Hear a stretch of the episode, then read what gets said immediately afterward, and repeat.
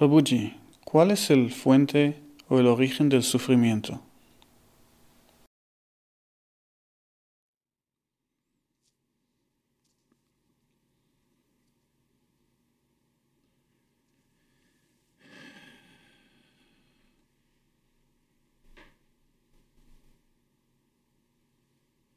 Creo que en primer lugar es importante aclarar la diferencia entre sufrimiento y dolor.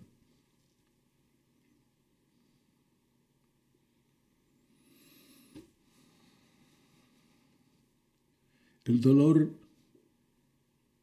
es físico. Pertenece a la realidad del cuerpo. Pertenece a la dimensión de, de los hechos.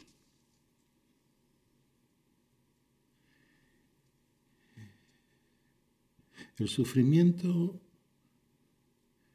es mental, emotivo, es mucho más profundo.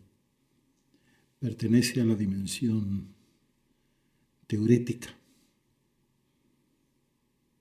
de las suposiciones, ideas, al mundo del pensamiento.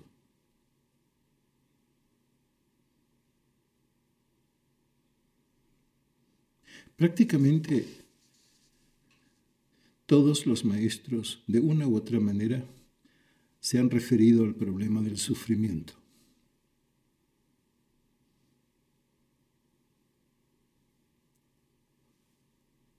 Buda, justo después de su despertar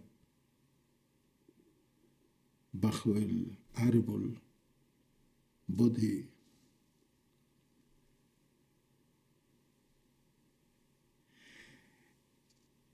en sus enseñanzas en el Dhammacakkappavattana Sutta. Se refiere al sufrimiento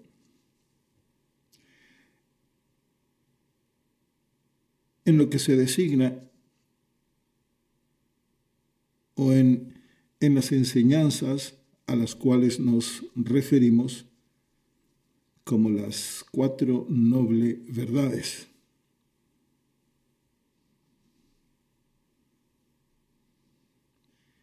Y estas se refieren, en primer lugar, a dukkha, o la naturaleza del sufrimiento.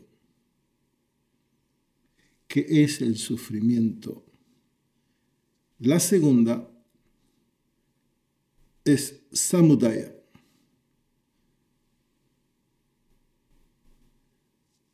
la cual se refiere y analiza el origen, la causa del sufrimiento la cual es, como todos sabemos, el deseo, de acuerdo a Buda. Luego, Nirodha, el cese del sufrimiento, las buenas nuevas, las cuales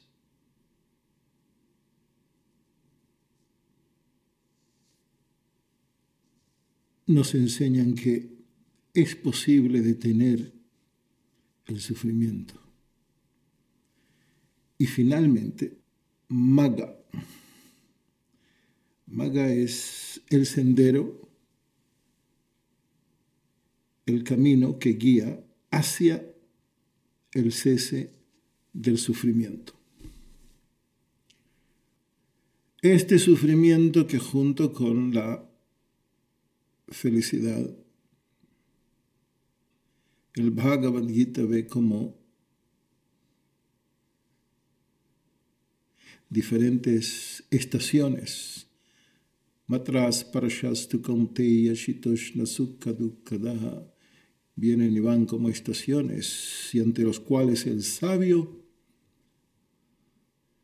sabe observarlos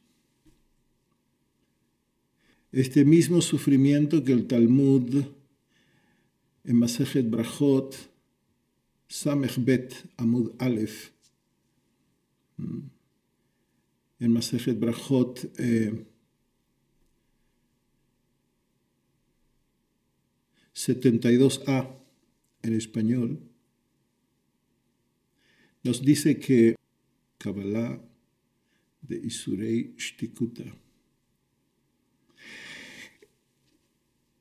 directamente del arameo, el sufrimiento se acepta con silencio. El Talmud tiene razón.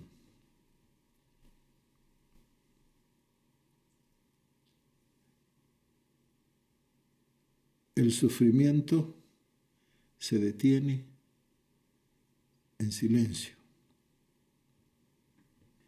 El primer error es que la gran mayoría de los seres humanos tenemos la impresión de que el origen del sufrimiento son acontecimientos. Creemos que la fuente de nuestro sufrimiento son diferentes situaciones, personas, acciones, actividades, lo que pasa, lo que ocurre, lo que es. Sin embargo, la fuente del sufrimiento yace en lo que no es en lo que no pasa, no yace en los acontecimientos.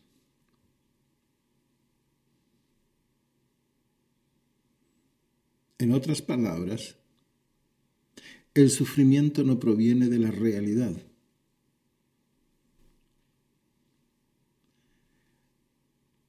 La realidad se encuentra en un solo lugar y un momento en un solo lugar y en un solo tiempo, que es aquí y ahora. Este universo de sensaciones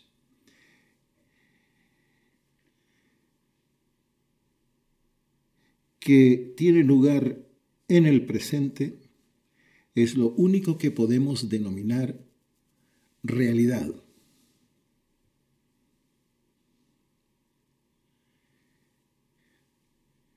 Nuestra atención puede estar dirigida solo y únicamente a la realidad o a la irrealidad, a la ilusión, a aquello que no existe.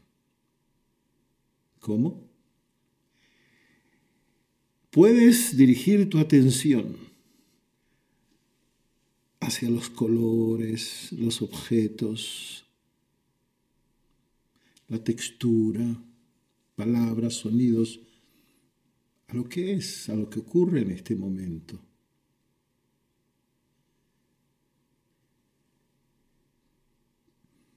O puedes dirigir tu atención hacia lo que no ocurre. En el momento en que piensas, lo que es no es como debería ser. Sino que debería ser diferente. En el mismo momento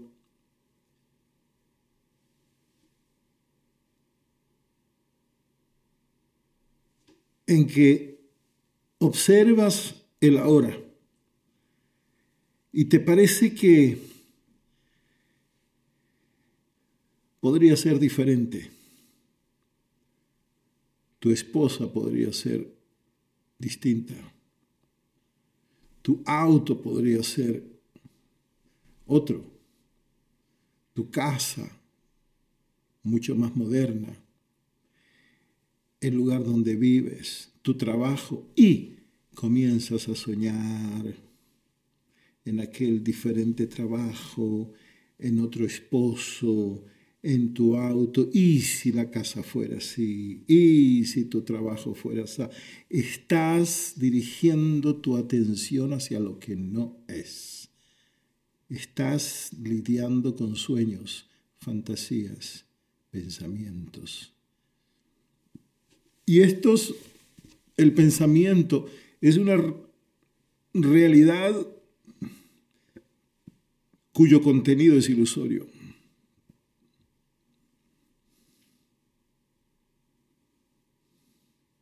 En el momento en que nace la idea de que lo que es tal y como es debería ser diferente, estás rechazando el ahora y la realidad. Y luego,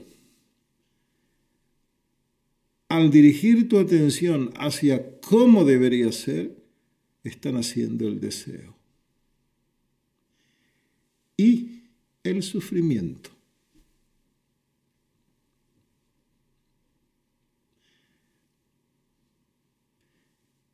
Y junto con eso,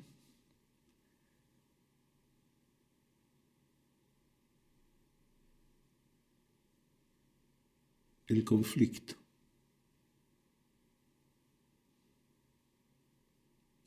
El conflicto entre lo que no es y lo que es. Y siempre lo que no es estará en conflicto con lo que es. El auto nuevo siempre estará en conflicto con el auto que tienes. El trabajo que deseas siempre estará en conflicto con tu trabajo actual. Y desde el conflicto, obviamente, el desorden y el caos. Y donde hay desorden, no puede haber observación, porque el orden es uno de los requisitos previos para observar. Por lo tanto, hay ceguera, no se ve.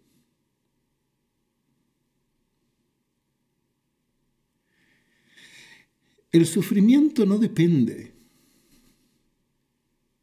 de lo bueno o malo que sean los acontecimientos, aunque así lo parezca. Los acontecimientos pueden ser negativos careciendo de sufrimiento. Asimismo, puede ser que lo que ocurre no es tan malo, no es negativo y sin embargo sufrir.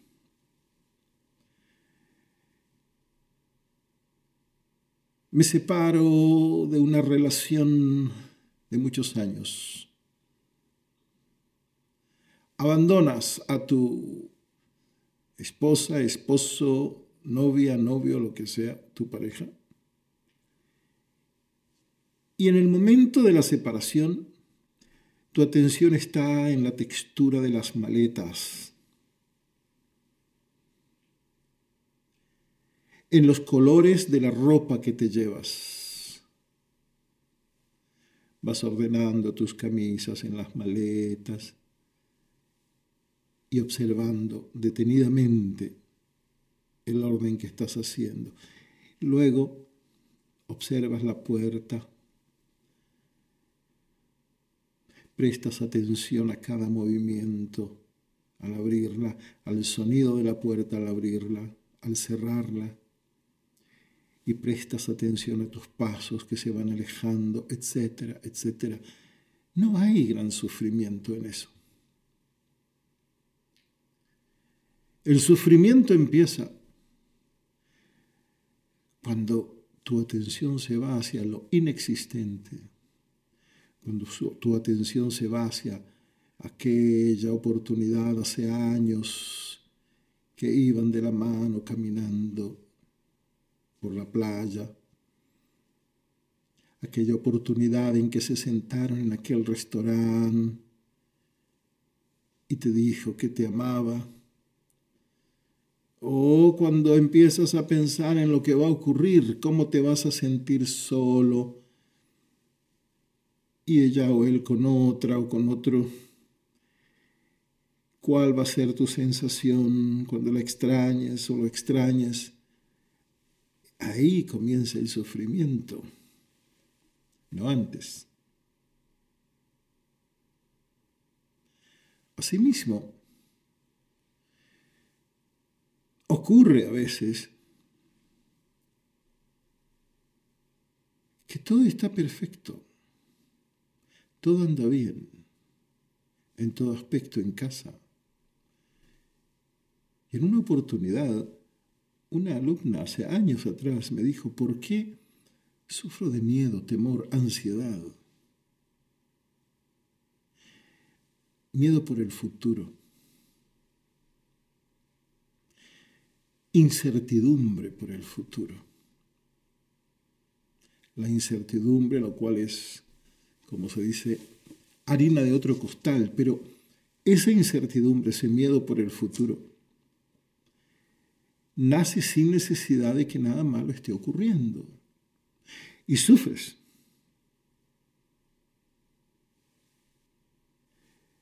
La intensidad del sufrimiento no depende del acontecimiento,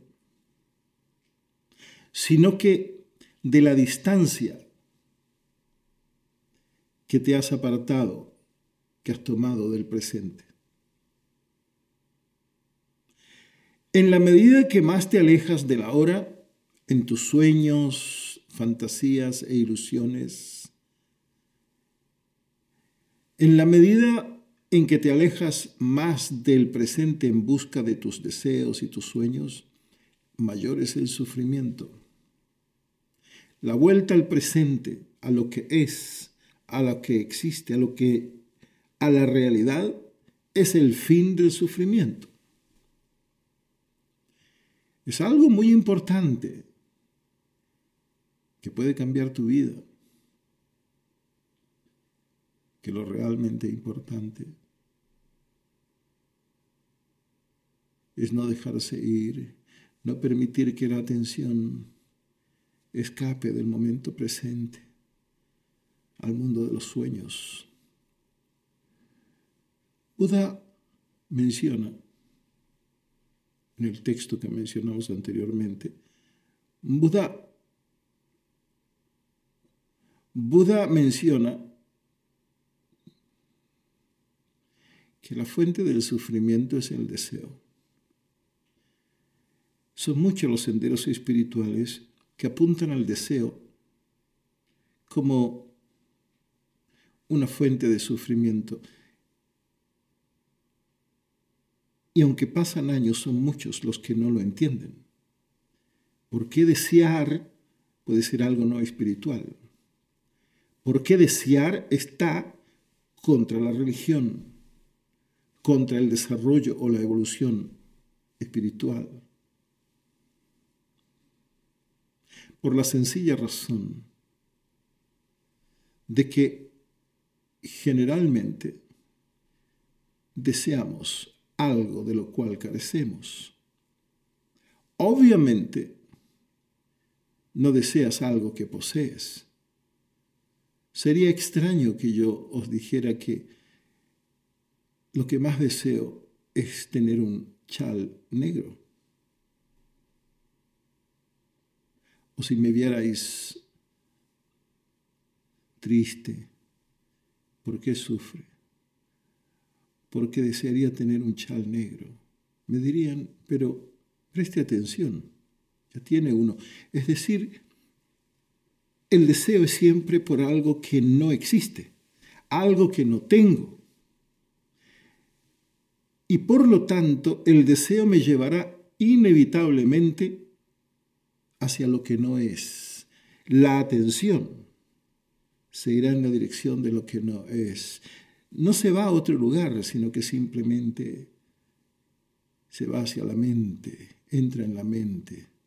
Es que no hay manera de abandonar el presente o dejar el ahora. Este abandonar el presente es simplemente dar un paso dentro de la mente y ser mente, con pensamientos, ideas, etcétera, etcétera. Y el deseo te lleva allí a soñar, a fantasear en el mundo de la ilusión. Maya. Observación y conciencia es realidad. Maya es conciencia más mente, realidad más la mente. Y tal como dijimos, el deseo, lo deseado que es inexistente, está siempre en conflicto con lo existente. El encontrar la pareja de mis sueños está en conflicto con la realidad de mi soledad actual. Y conflicto crea una dualidad que es conflicto, siempre trae consigo desorden y caos. Y el desorden y caos no permite una observación y por lo tanto conduce a la ceguera. ¿Y de dónde proceden la mayoría de nuestro sufrimiento, si no es de la ceguera, de la falta de conciencia, de la falta de observación. No hay virtud más que la observación y no hay pecado fuera de la falta de observación. Ese es mi mensaje. Vamos por la vida, una vida que nos presenta y una y mil direcciones, una y mil alternativas, todo abierto. Sin embargo, vivimos con una sola dirección. La existencia nos muestra infinitas alternativas, infinitas direcciones, infinitas puertas. Sin embargo, nosotros vivimos en una sola dirección, escapando, escapando de toda incomodidad y persiguiendo nuestros sueños e ilusiones. Esto es lo que el Vedanta llama raga y duesha una esclavitud de escapistas.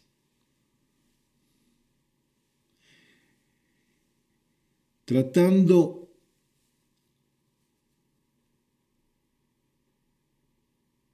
de perfeccionar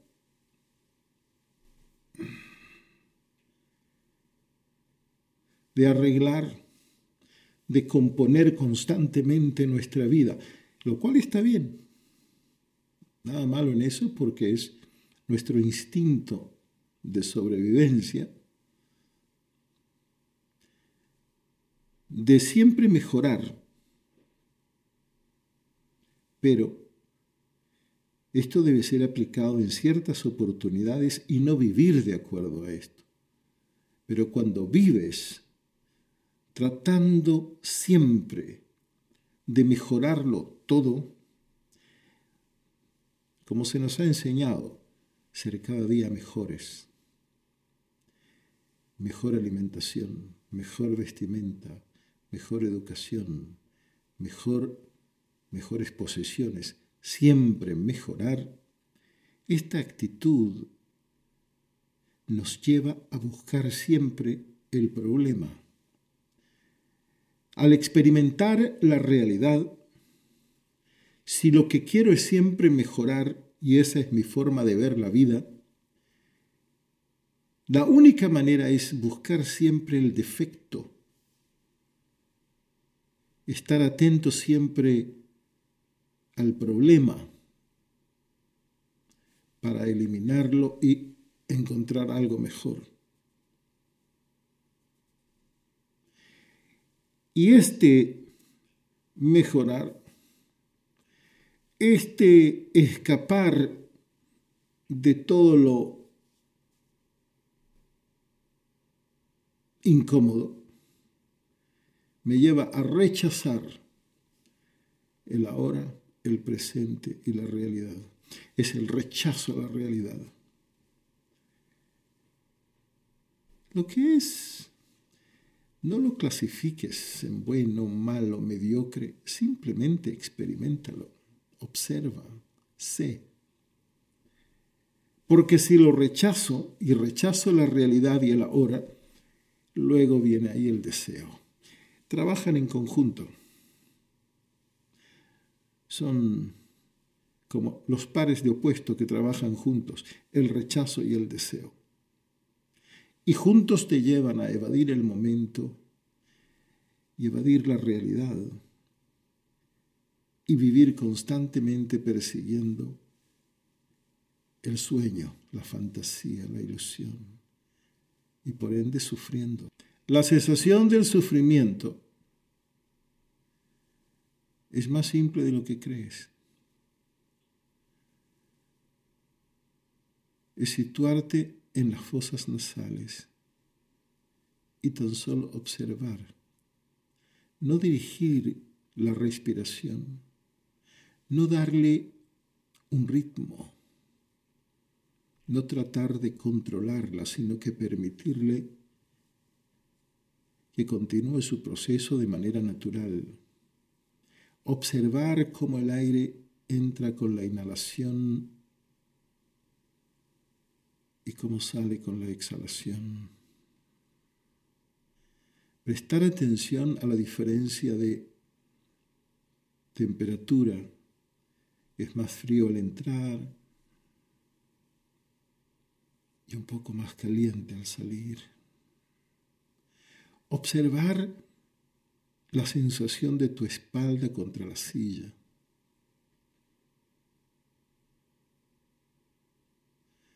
observar los colores que ves frente a ti en la pared.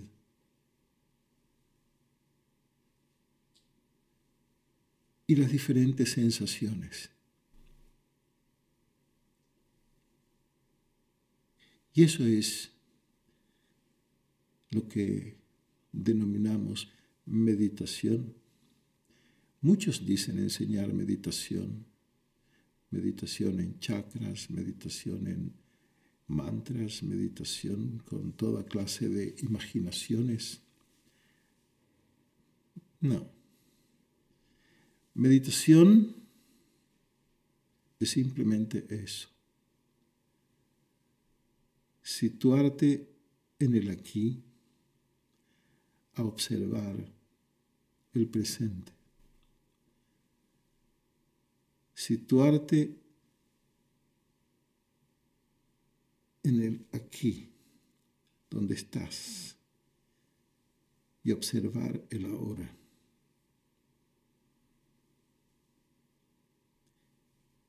Tan solo eso constituye el fin del sufrimiento.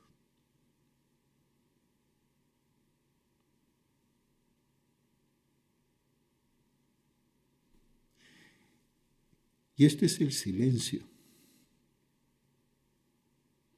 Porque observar la realidad del presente implica la desaparición de la mente. La mente es pasado y futuro. La mente son nostalgias y esperanzas. Situarte en el presente implica la desaparición de la mente y por lo tanto la desaparición de la verbalización de lo observado. La experiencia será silencio. Y por eso Kabbalah de Isureish Tikuta el sufrimiento se acepta en silencio. En el Talmud, en Masejet Brachot, se da con muy pocas palabras